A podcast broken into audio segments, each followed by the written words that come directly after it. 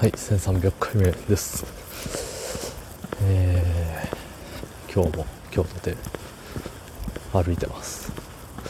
歩きながらの収録でございます、えー、通勤時間がねまあ長いこと長いことなんでいかにして早く家に着くか。それがね結構大事なんですよ。ってなると駐車場に着いてから5分喋ってるその5分すら惜しい。なぜならば10分歩いているのだから。そんな本日。2月27日火曜日23時31分でございます。はい。えー、ご存知の方はご存知かと思いますが仕事でスーツを着るタイプの人間でこう見えてでスーツ着ることは、まあ、の靴は革靴なわけですよね。前フラットあの元上司に会ったら白いスニーカー履いてましたけどわあわあやんちゃって思いながらあの触れずにいましたけど。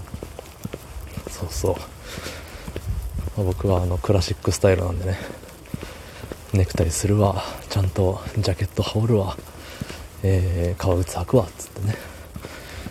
なんか知らん知らん間にというか割と上にパーカーで来る人とか。うん。でネクタイしてるのはもう本当多分3パーぐらいしかいない気がする。ね。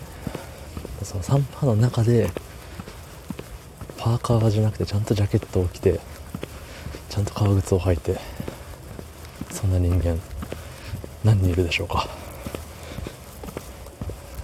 でもあれよね。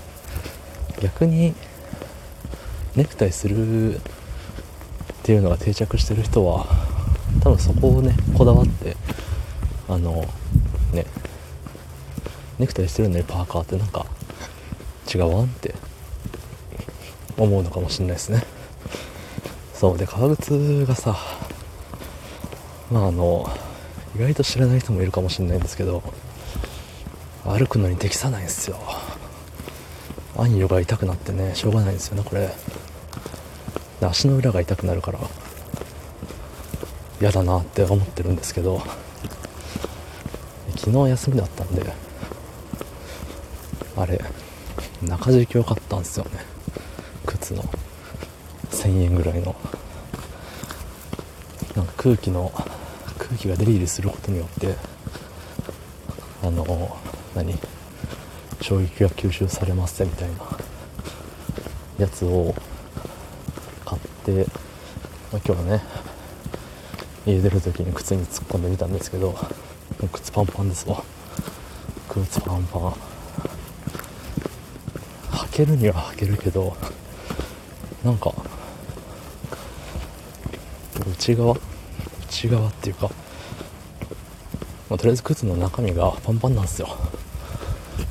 パンパンゆえにあの歩けば歩くだけ靴が脱げそうになるわ、えー、上の何？あの足の甲っていうのかな？足の甲に当たる部分がもう一生グイーってなってて痛いし。はい、なかなかしんどい。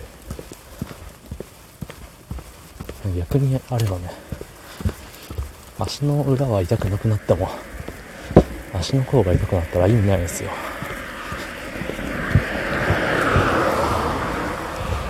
ということでそう入れる時にもともと入ってる中敷きというかなんかさあんじゃん。メーカーの名前かなんか書いてあるやつが。それを抜いて入れるんかなと思ったけどそれ抜こうとしたらなんか糊かなんかでくっついてるっぽくて。果たして抜いていいもんなのかっていうのでねためらってしまった次第でございます。ね。なんでそうっすね。まあそういう感じっすね。だから靴がうん靴を新しくした方がいいかもしれない。もはや。歩ける革靴。買ってください。お祝いにあり